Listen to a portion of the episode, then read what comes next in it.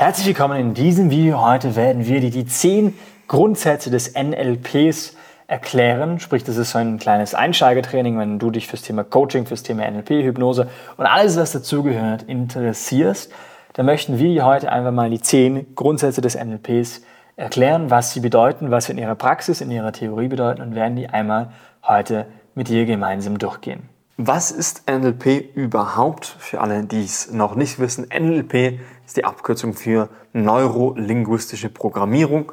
Und um ganz, ganz einfach zu machen, hat man einfach, glaube ich, in den 70er oder 80er Jahren einfach mal die Top 10, Top 100 Psychologen in Amerika gefragt, was sind ihre Techniken, wie funktioniert das bei denen und hat das einmal zusammengefasst und daraus sind diese Techniken entstanden und jetzt einfach auch dadurch dann weiter gewachsen und haben definitiv an Popularität im Bereich Coaching nicht verloren. NLP-Grundsatz Nummer 1, die Landkarte ist nicht das Gebiet. Was meint man damit? Das Modell, das jemand von der Welt hat, sprich seine mentale Landkarte, seine mentale Vorstellung davon, wie die Welt ist, ist nicht unbedingt so, wie die Welt in der Realität wirklich ist. Genauso wie eine Landkarte nur eine bildliche Darstellung der Welt ist, um sich zu orientieren, genauso ist unser mentales Bild davon, wie die Welt aussieht, wie gewisse Sachen funktionieren, immer nur eine Annäherung davon, wie die Welt wirklich aussieht.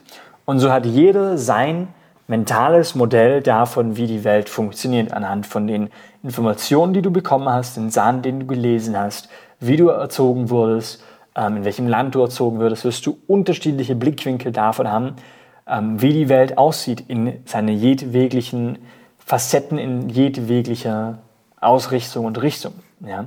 Und das ist halt wichtig zu verstehen. Jeder hat seine eigene Landkarte, jeder hat sein eigenes Modell von der Welt. Und diese Modelle der Welt sind nicht die Welt, sondern nur die Erfahrungen, die Informationen, die jemand gesammelt hat über die Welt in seinem bisherigen Leben. Und ich glaube, dazu wichtig hinzuzufügen, jedes Modell ist von Grundsatz her einmal nur ein Modell und auf der anderen Seite hat seine Fehler drin. Auch du in deinem Modell der Welt, auch ich und auch Jonas in seinem Modell der Welt hat gewisse Dinge, die hat dann durch Erfahrungen gelernt, die einfach nicht richtig sind. Wie wir Menschen oft einfach Dinge falsch schlussfolgern. Also wir sehen etwas, wir lernen etwas aus dem Erlebnis, aber das, was wir da gelernt haben, ist einfach Bullshit, ist einfach blöd.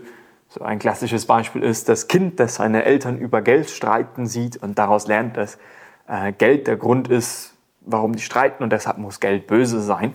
Was man jetzt als Erwachsener denkt, das ist vielleicht eine, eine schlechte Erkenntnis, aber kommt so tatsächlich oft in Coaching Calls vor. Das heißt, dieses Modell dieser Person ist dann einfach auch falsch, ist einfach nicht richtig. Und das ist ja einfach wichtig zu erwähnen. Einmal ist die Landkarte, das Modell ist nicht das Gebiet und tut es nur in sehr, sehr, sehr geringem Maßen angemessen repräsentieren.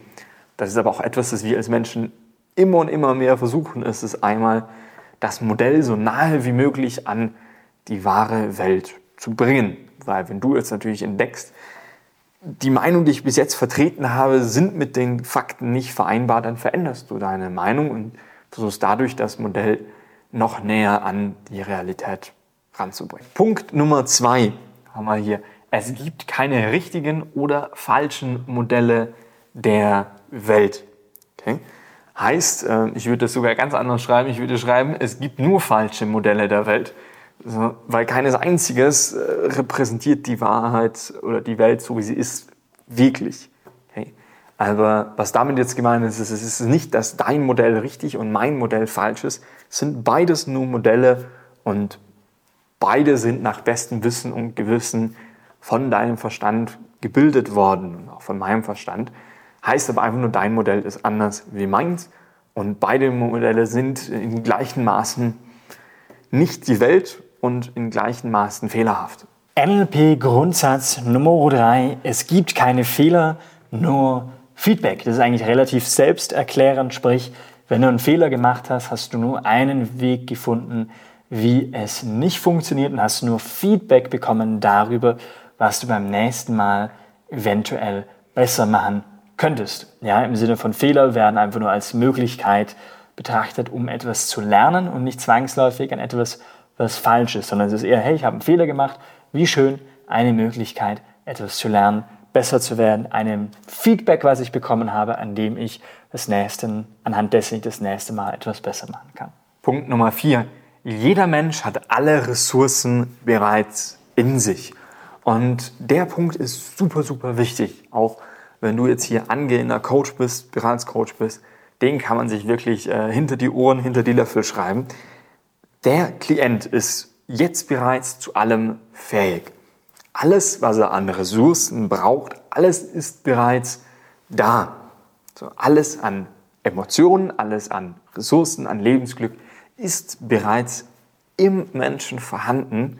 Es muss vielleicht freigelegt werden, vielleicht nochmal gefunden werden, aber es ist schon da. Okay?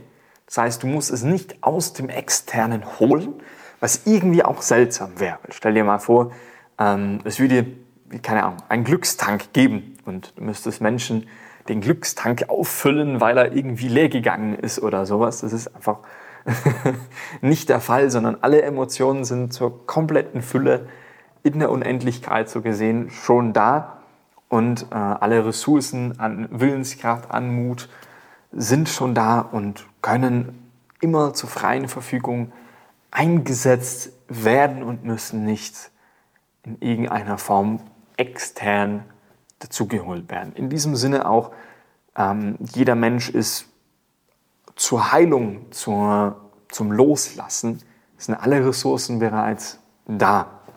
Du musst auch extern nichts dazu geben, damit ein Mensch loslassen kann, eine Blockade lösen kann. Heißt natürlich nicht, dass man nicht auch trotzdem die eine oder andere Hilfe manchmal ganz gerne in Anspruch nimmt, weil es einfach hilft. An sich könnte aber jeder Mensch alles auch alleine machen. Oder wie es äh, Buddha schon mal gesagt hat, jeder von uns hat einen kleinen Buddha in sich. Ähm, oder glaube ich, irgendwo in der Bibel ist es auch, jeder hat Gott und, und das äh, Menschliche in sich und deswegen alle Ressourcen sind schon in dir da. Punkt Nummer 5. Hinter jedem Verhalten steckt eine positive Absicht. Was meint man damit? Und das ist etwas, womit sich viele Leute, die mit NLP nicht vertraut sind, etwas stoßen, dass egal hinter welcher Handlung grundsätzlich immer eine positive Absicht steht. Das heißt, auch wenn jemand einen Banküberfall macht, jemand ausraubt, steckt immer eine positive Absicht dahinter. Das heißt, der Mann, der keine andere Wahl sieht, seine Kinder zu ernähren, außerhalb, keine Ahnung, außer den Laden auszurauben, da steckt eine positive Absicht dahinter, nämlich ich will meine Kinder ernähren. Ja, ich will, dass meine Kinder überleben. Das heißt, die Idee ist, hinter jedem Verhalten steckt eine positive Absicht. Hin und wieder kann diese Absicht Selbstschutz sein hey, ich will mir gerade dieses negative Feedback nicht anschauen, weil es mir zu sehr wehtun würde. Oder hey, ich will mir vielleicht gerade diese oder jene Wunden oder diese oder negative Erfahrung aus Selbstschutz nicht anschauen. Das heißt, egal wie blöd eine Verhaltensweise vielleicht sein mag, egal wie, äh, wenn man sich das Coaches anschaut und sich denkt, oh mein Gott, hör doch einfach bitte auf damit, ja, und die Hände über den Kopf zusammenschlagen möchte, alles hat immer eine positive Absicht und wird aus einer positiven Absicht gemacht. Ja, und sogar wenn jemand ein, ein Psychopath ist und irgendetwas tut, dann tut er das aus einem Zwang heraus, weil er halt nicht anders kann oder weil er das tun muss, um den Stimmen in seinem Kopf gerecht zu werden oder wie auch immer. Sprich, hinter jedem Verhalten, alles, was ein Mensch tut, hat, hat seinen Grund, hat seine Absicht. Ja? Selten machen Menschen das aus einer wirklich negativen Absicht, beziehungsweise sogar dann hat das seine guten Gründe meistens. Ja? Das bedeutet ganz wichtig zu verstehen, wenn man Coach ist und dann kommen Menschen mit Verhaltensweisen an, Glaubenssätzen an, die man vielleicht nicht nachvollziehen kann, wo man sich denkt, das ist jetzt seltsam. Ja? Und wir alle haben unsere seltsamen Erlebnisse, Erfahrungen, Glaubenssätze, die uns irgendwann in unserem Leben widerfahren sind. Und dann geht es einfach zu sagen, gut, alles hat seinen Grund. Irgendwie ist es so geworden. Egal was für ein Verhalten. Und wenn es die Angst vor Treppenstufen sein sollte, hinter diesem Verhalten steckt eine positive Absicht, nämlich irgendwann aus irgendeinem Grund wurde das als Selbstschutzmechanismus aktiviert, konditioniert bzw. erlernt. Wer sich mit dieser, also es ist eine seltsame, ich finde es echt eine seltsame Formulierung, in dieses hinter jedem Verhalten steckt eine positive Absicht, ähm, weil man sich denkt, hey, wenn da jemand einfach nur irgendjemand anderen auf der Straße absticht, was ist denn da der die positive Absicht dahinter. Deswegen lass mich den Satz kurz für dich umartikulieren. Und zwar in jedem Modell, also jeder diese Modelle, die wir uns hat, dieses Modell hat ausgerechnet, es spricht mehr dafür als dagegen. So. Und deswegen quasi die Pluspunkte sind mehr als die Minuspunkte. Das heißt aber nicht, dass es zwingend positiv, also sinnvolle Pluspunkte oder sinnvolle Minuspunkte sind. Es ist einfach nur, im Kopf ist eine Rechnung abgegangen, nicht bewusst, unbewusst, und es ist rausgekommen, es spricht mehr dafür, das zu machen, als dagegen spricht. Okay, also ganz, ganz wichtig, das heißt nicht, dass äh, alles immer nur aus einer helfenden Energie passiert oder jeder Mensch ist gut meint, weil er eine positive Absicht ist, steckt einfach nur, ähm, es spricht mehr Plus dafür als Minus. Das ist ganz, ganz, ganz wichtig. Da kommen wir auch direkt schon zu Punkt Nummer 6. Menschen treffen stets die beste ihnen zur Verfügung stehende Wahl. Also bei Optionen gehen wir sie in diesem Modell, das jeder hat. Das heißt, wichtig auch hier wieder, es ist nur im Modell die best zur Verfügung stehende Wahl. Es ist nicht in zwingend in Realität die best zur Verfügung stehende Wahl. In diesem Modell geht das durch und entscheidet für sich, was ist der Punkt, der für mich am meisten Plus und am wenigsten Minus hat, der für mich am besten ist. Das wir genau auch wieder bei Punkt 5 ähm, steht immer die best zur Verfügung stehende Wahl und eine positive Absicht, beziehungsweise es spricht am meisten Plus dafür, auch wenn es gerade noch so crazy nach außen wirkt. Auch hier, wenn mit dem Beispiel jemand sticht da jemand anders auf der Straße ab, es ist nicht so, dass sich für das in dich, in deinem Modell sich die Rechnung hinten und vorne nicht aufgeht. So, keine Sorge, für mich geht die Rechnung hinten und vorne auch nicht auf. So, mein Modell ist da das Minus viel zu hoch und macht gar keinen Sinn. In seiner Welt, aber nicht in seiner Welt, in seinem Modell macht halt einfach Sinn. Heißt nicht, dass sein Modell zwingend das ein, ein, ein, ja, angemessen die Welt repräsentiert. Punkt Nummer 7, und das ist ein ähnlicher Punkt, also 5, 6 und 7 sind ja relativ nahe beieinander. Für jedes Verhalten gibt es einen Kontext, in dem es sinnvoll sein kann. Das fasst eigentlich nochmal relativ gut auf. Egal wie stupide, egal wie sinnbefreit das Verhalten wirken mag, gewisse Ängste wirken mag, gewisse Glaubenssätze mag, es gab immer eine Situation, in der genau dieses Verhalten sinnvoll war. Es gibt immer irgendeinen Kontext, in dem ein gewisses Verhalten sinnvoll sein mag, ganz egal von was man spricht. Und es gibt einfach gewisse Erfahrungen, gewisse Erlebnisse, gewisse Kontexte, die man erlebt hat, in dem vielleicht ein gewisses Verhalten einfach angemessen war und eine gewisse Schlussfolgerung angemessen war. Genau. Also am einfachsten kann man sich das vorstellen, dass ähm, irgendein Mann vielleicht im Krieg war und jetzt gewisse Verhaltensmuster nach Hause getragen hat, die im Krieg sinnvoll waren, zu Hause nicht die äh, als Kind lernst du vielleicht gewisse Regeln im Kindergarten. Jetzt kommst du im Kind nach dem Kindergarten raus und jetzt gibt es irgendwelche Regeln, die im Kindergarten sinnvoll waren, außerhalb nicht mehr, die jetzt aber mitgetragen wurden, oder? Und dann denkt sich jeder, dieses Verhalten so macht doch gar keinen Sinn. So, aber in einem Kontext, in dem das in den meisten Fällen auch gelernt wurde, kann es durchaus ein sinnvolles Verhalten sein. Gut, machen wir mal weiter. Punkt Nummer 8. Widerstand beim Klienten bedeutet mangelnde Flexibilität des Beraters. Das ist auch wieder ein recht einfacher Punkt. Also, wenn du als Coach auf äh, einen harten Brocken stößt, ist nicht der harte Brocken das Problem, äh, sondern du. wenn du auf Widerstand stößt, ist es einfach nur ein, okay, ist kein Problem. Ich stoße auch durchgehend auf Widerstände. Heißt einfach nur dann, formulieren wir die Frage anders, dann finden wir einen Weg rundum oder Freunden heraus, was der Widerstand ist und lösen den auf. Das heißt, wir sind flexibel, wir müssen uns auch hier als Coaches nicht immer 100% äh, an das Skript halten, wenn das Skript bei einem bestimmten Klienten nicht funktioniert. Es ist einfach nicht so, dass in Coaching 1 plus 1 immer 2 ist. Das heißt, nur weil das beim einen funktioniert, heißt das nicht, dass exakt dasselbe für den anderen auch funktioniert. Das ist halt sehr, sehr, sehr wichtig zu verstehen. Das heißt, sei flexibel, und ähm, wenn mal etwas nicht so funktioniert, versuche etwas anderes. Ich glaube, das sind wir sogar als Punkt. Bei Punkt Nummer 9 und Regel Nummer 9, das ist, wenn etwas nicht funktioniert, tue etwas anderes. Hat Albert Einstein schon gesagt, die Definition von Wahnsinn ist es, immer wieder dasselbe zu tun und ein anderes Ergebnis zu erwarten. Und das trifft beim Thema Coaching natürlich auch zu, wenn du in einer Coaching-Session bist und du versuchst irgendwie Tool 1 und es funktioniert nicht, dann ist die falsche Reaktion, das einfach so lange zu versuchen, bis es funktioniert, weil das meistens nicht der Fall ist, sondern einfach den Ansatz zu verändern, den Frame zu verändern, äh, mit einem anderen Coaching-Tool an dasselbe Problem ranzugehen und einfach etwas anderes zu machen, weil, mhm. wie gesagt, wenn es nicht funktioniert, dann muss man halt was anderes probieren. Es sollte relativ selbsterklärend sein.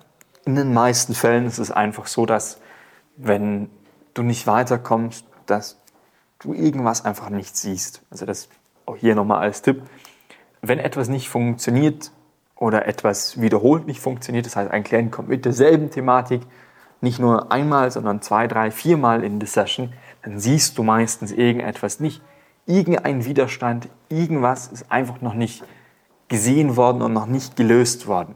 Genau, also es ist nicht normal, dass ähm, der Klient öfters mit derselben Thematik kommt und es ist auch nicht normal, ähm, dass wenn Widerstand beim Klienten entsteht, dann einfach gucken, was sehe ich gerade noch nicht, wo ist gerade noch irgendetwas, das bei uns beiden nicht erkannt wurde und vielleicht prügelst du aber, das ist auch, kann auch der Fall sein, einfach gerade in eine komplett falsche Richtung und es ist ein begründeter Widerstand, weil du gerade einfach nicht sonderlich clever bist.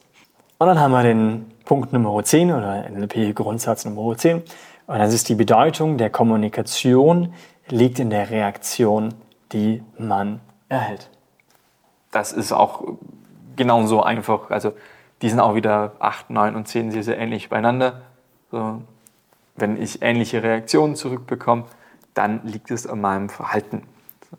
Ich würde nie, also auch ich würde nie allzu viel reininterpretieren, wenn du mal ein negatives Feedback bekommst, aber die, du bewertest deine Kommunikation anhand des Ergebnisses. Das ist, glaube ich, im Verkauf am aller einfachsten. Genau, wenn äh, der Kunde gekauft hat, beziehungsweise er wollte buchen, dann war die Kommunikation erfolgreich. Auf der anderen Seite, wenn er nicht buchen wollte, obwohl es für ihn das Richtige gewesen wäre, dann war die Kommunikation nicht erfolgreich. Und da gibt es auch keine Grauzonen, sondern es ist relativ schwarz-weiß. Das heißt, ja, wenn du in einer Coaching-Session das Problem lösen konntest, dann war die Kommunikation erfolgreich. Wenn nicht, dann war sie halt nicht erfolgreich. Und auch hier wiederum bedeutet, dass es einmal funktionieren kann, muss nicht immer funktionieren. Wenn es nicht funktioniert, muss er was anderes versuchen, ja. bis irgendwas anderes halt funktioniert. Ist jetzt auch nicht allzu dramatisch, muss man dazu sagen, weil Kommunikation und äh, Menschen und wir sind doch alle unterschiedlich. Kann auch schwierig sein. Kann, ist so ein bisschen ein, es ist bei allen anders, aber wie bewerten deine Kommunikation anhand von dem, wie gut du es kannst? Kommunikation ist herausfordernd, kompliziert und es ist völlig in Ordnung, wenn es auch mal nicht so läuft. Das müssen wir auch noch dazu sagen. Soll jetzt nicht sein, dass du da jetzt mehr Druck da hinten raus hast.